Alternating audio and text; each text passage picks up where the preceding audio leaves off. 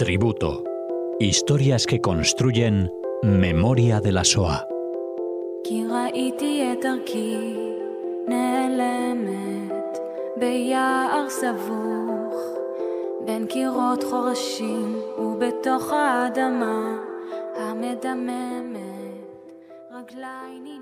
Bienvenidos oyentes de Radio Sefarad a esta nueva edición de Tributo, historias que construyen memoria de la SOA, aquí en Radio Sefarad con Cecilia Levitt. ¿Qué tal?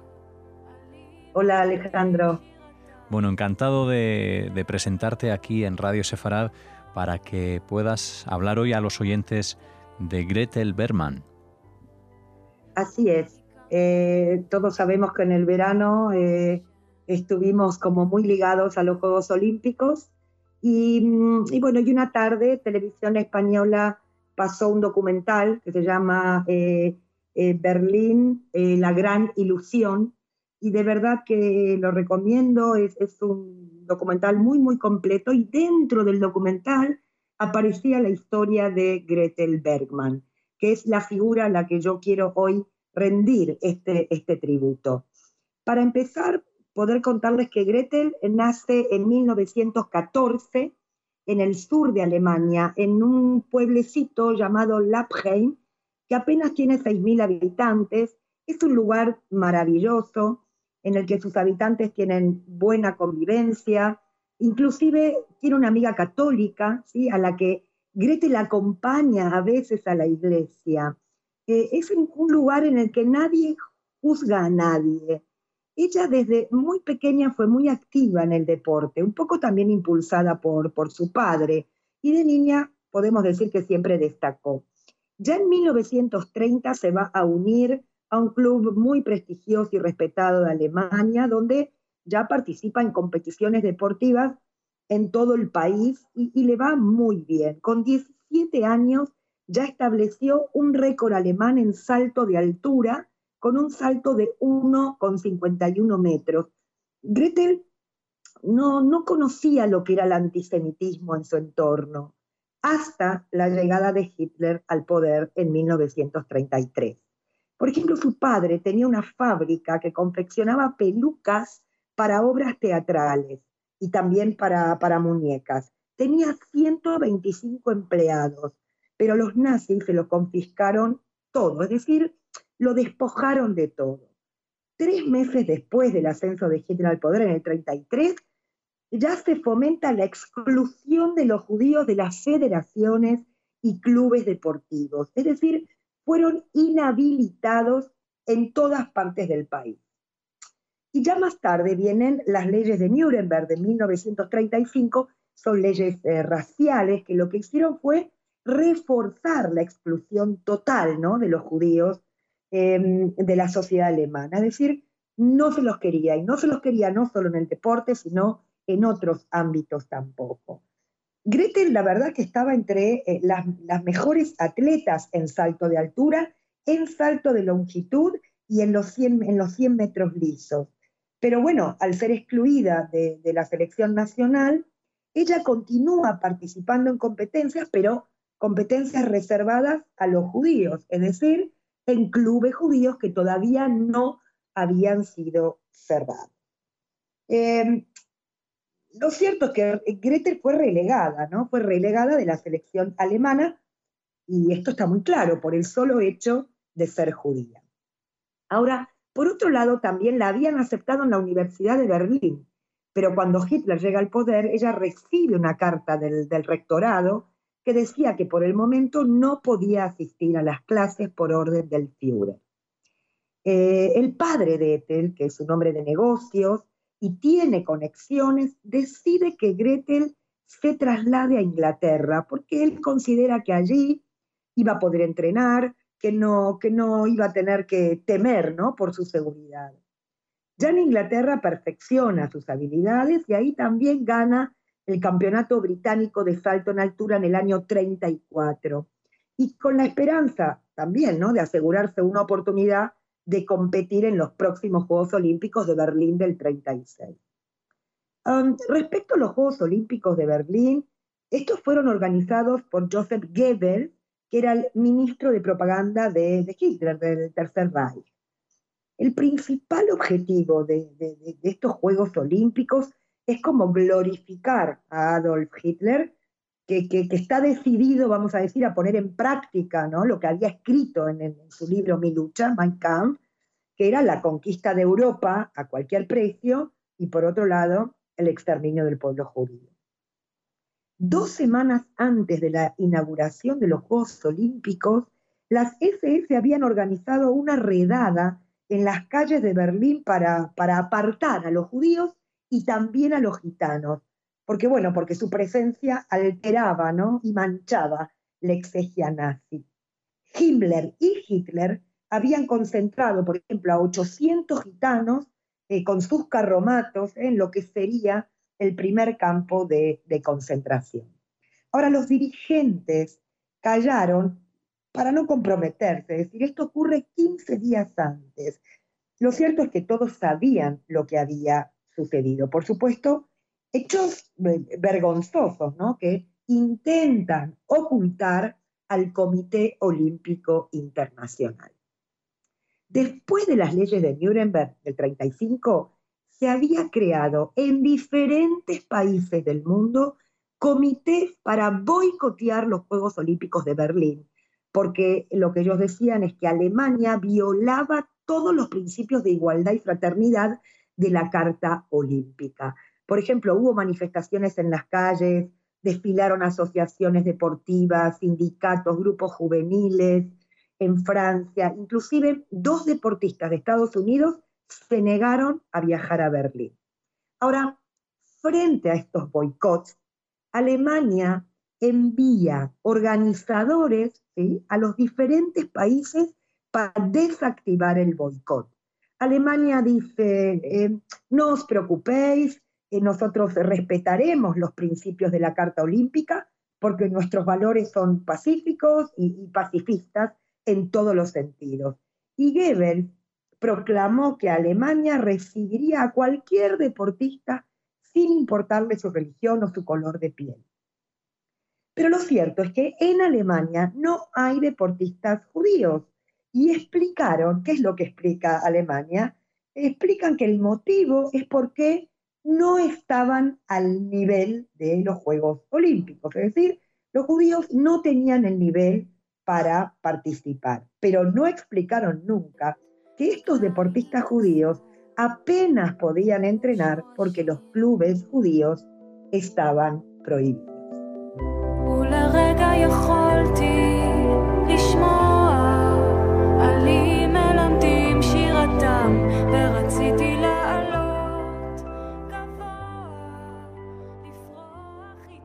Estas organizaciones de boicot, como dije antes, el objetivo es boicotear los Juegos de Berlín, deciden organizar en Barcelona unos Juegos eh, Deportivos Populares. ¿Eh? ¿En qué año? En julio del 36. Es decir, si boicoteaban los Juegos Olímpicos, en su lugar querían organizar, y de hecho lo organizan en Barcelona. Ahora, miles de deportistas de todo el mundo acuden a Barcelona para participar, pero como sabemos el proyecto fue frustrado porque el 18 de julio estalla la Guerra Civil Española. Por tanto, estos deportistas tuvieron que regresar a sus diferentes países. El pulso y la tensión entre las organizaciones de boicot y el Comité Olímpico Internacional se mantienen. Estados Unidos envía al presidente de su comité olímpico, el señor Brandich, que era un empresario que le juraba lealtad al régimen nazi, lo manda a Alemania, lo envía a Alemania para descubrir si los informes que acusaban al régimen de Hitler eran ciertos o eran falsos. Y cuando este señor Brandich regresa a Estados Unidos, dice, todos los judíos han sido invitados a los Juegos Olímpicos, es todo ¿no? lo, que dice a su llegada.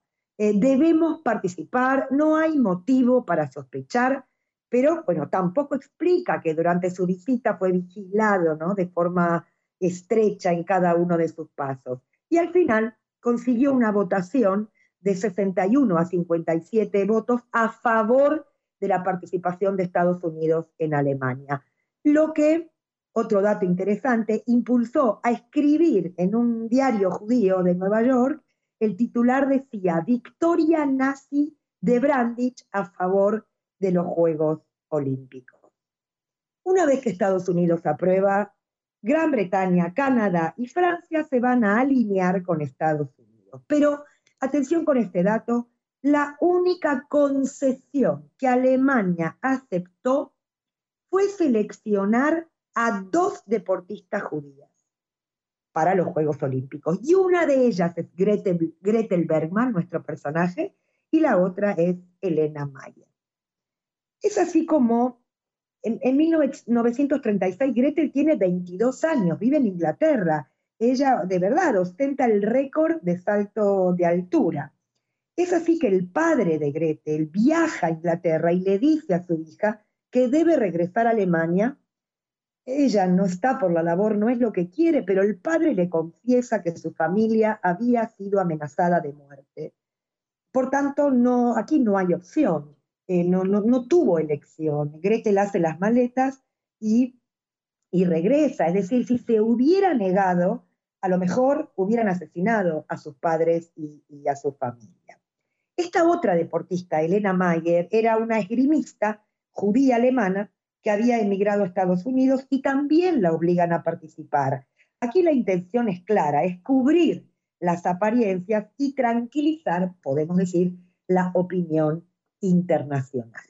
Con lo cual Gretel llega a Alemania en junio de 1936, inmediatamente se integra en la delegación alemana de, de atletismo, ya participa en una competición. Gretel conocía la mayoría de sus compañeras de su equipo, ella los recuerda, pero lo que siente inmediatamente es que todos apartaron la mirada, ¿no? Y em, cuando por ejemplo, se dirigió a la zona de salto y quiere saludar a uno de los entrenadores que ella conocía, este directamente la, ignora, ¿no?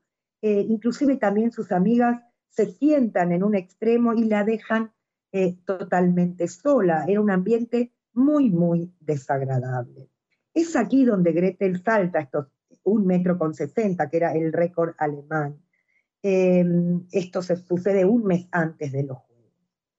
Pero poco después le van a enviar una carta diciendo que no podía ser seleccionada por la mediocridad de sus resultados. Absolutamente mentira, pero esto es lo que ellos dijeron. Y para justificar la ausencia de Gretel en, los Juegos, dijeron que estaba lesionada. Nuevamente, los nazis mintieron una y otra vez. Del equipo alemán, solo dos atletas alemanas fueron seleccionadas para el salto de altura. Una es Dora Ratchen y la otra es Elke um, quiero también apuntar un dato importante que, bueno, el del dolor, ¿no? Que significa estar a un mes de los Juegos Olímpicos y borrar, ¿no? E, e, estos sueños. Ahora, eh, las marcas de Gretel fueron borradas de los registros deportivos. Inclusive el nombre de Gretel Bergman también, pese a que fue la primera atleta alemana que saltó un metro sesenta. Eh, pero lo cierto que también, si ella hubiera jugado y hubiera ganado, que era lo más probable, también hubiese sido un enorme insulto, podemos decir, al orgullo nazi.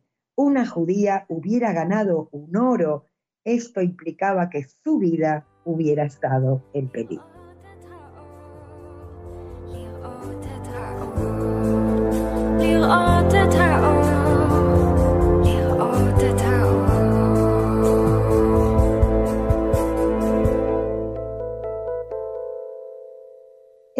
Agosto de 1936 ya Hitler declara ¿no? la inauguración de los Juegos eh, olímpico de la décimo primera Olimpiada en Berlín. Este evento es perfecto, es decir, el equipo nazi, eh, um, podemos decir, adorna de, manera estética, iluminación, los cantos, eh, todo se integraba perfecto, ¿no? Hay una puesta en escena maravillosa. Goebbels, la verdad, los fascinó a todos Em, el grito de Heil Hitler se escuchó por todo lo alto. Hay 120.000 espectadores que asisten a la inauguración. Por ejemplo, las FA, eh, a ellos, que, es la Guardia Secreta de Nazis, se les reserva un pueblo entero para mantener el orden. En estos Juegos Alemania gana 33 medallas de oro. Por lo tanto, el himno nacional alemán va a sonar 33 veces. Pero el himno del partido nazi, con la bandera eh, del partido nazi, el himno va a sonar 480 veces. Y como dije antes, aquí el objetivo es uno, acá hay un propósito primero de contemplar a Hitler, ¿sí? Em, eh, un poco el lema ¿no? de, Hitler es un pueblo unido detrás de un líder, un imperio, un pueblo, un Führer. Em, pero fijaros qué paradójico, en el, salto de altura va a ganar una judía húngara, ¿sí? Y Boyachak, esta chica gana el primer puesto y la alemana Dora Ratchen, atención que la mencioné antes, quedó en el cuarto lugar. Este puesto de cuarto lugar años después quedó eliminado de los palmares cuando se demostró que Dora Ratchen era un hombre. Gretel jamás sospechó, esta eh, atleta Dora Ratchen compartía habitación con Gretel Bergman. Esto también es una artimaña. Los nazis, por un lado, querían a toda costa ¿no? una medalla. Eh, como dije, Dora está muy cerca de Gretel. Em, y, y, Gretel, si Gretel hubiera sospechado algo, por supuesto que Gretel hubiera callado, ¿no? Para proteger, para proteger su vida. En los años 60, recién Gretel se va a enterar de esto y como dije, Gretel nunca supuso que era un hombre. Em, en 1937, Gretel abandonó Alemania y emigró a Estados Unidos, donde allí fue campeona nacional en 1937 y 1938, además del campeonato de tiro del 37. Logra sacar a sus padres de Alemania y a sus hermanos. Em, un año después ya se casó con Bruno Lambert, que es un médico judío también exiliado de Alemania. Ambos obtuvieron en 1942 la ciudadanía americana. Y con el estallido de la Segunda Guerra Mundial en el 39, esto hizo ya que Gretel dejara de, competir. Gretel había prometido no regresar nunca a Alemania, pero lo hizo en 1999 para recibir el premio George von Opel y y en el año 2012 ya ingresó, vamos a decir, al Salón de la Fama de la Fundación Alemana para la Ayuda del Deporte. La historia de Gretel fue llevada a la pantalla por HBO en el 2004, con, recibiendo una buena crítica. Eh, hay una excelente actuación de Natalie Portman y podemos decir que su nombre también figura desde 2014 en una de las calles aledañas al Estadio Olímpico de, Berlín. ¿no? Es una calle que está rebautizada como Gretel, Gretel Bergman Weg. Eh, y además, este récord de 1,60 fue restituido por la Federación Alemana de Atletismo en el año 2009. Eh, Gretel nunca quiso hablar alemán, las dos veces que estuvo en Alemania exigió un traductor. Contarles que mm, Gretel falleció en Nueva York a los 103 años en el año 2017. Este es mi tributo para Gretel, para ese sueño, para todo ese esfuerzo, ¿no? Este sueño que le fue arrancado, el sueño que ella se había visionado, ¿no? Ella se había visto a sí misma ganar ese oro. Y esto, como sabemos, requiere esfuerzo, una ambición de, de autosuperación. Y como digo, fue despojada ¿no? de todo aquello, en definitiva, por el solo hecho de ser judía, ¿no? Una deportista única que, bueno, que va a chocar ¿no? con la Alemania nazi y con esta ideología racista y, y antisemita. Para terminar también, yo quiero hacer una reflexión en el rol del Comité Olímpico Internacional yo siento que sin la complicidad del Comité Olímpico, ¿no? que lo que hizo fue tranquilizar a Europa y Occidente, a lo mejor los Juegos jamás ¿no? se habrían celebrado. En un artículo leí que este Comité Olímpico Internacional no pudo verle las orejas al lobo. Qué pena, ¿verdad? Así que este es mi tributo para Gretel Bergman y toda su familia. Pues como siempre, gracias Cecilia por compartirlo aquí en Radio Sefarad para todos los oyentes. Te esperamos eh, con los brazos abiertos aquí en, en esta, en tu casa. Hasta la próxima. Muchas gracias. מכל כאביי, מכל בדידותי.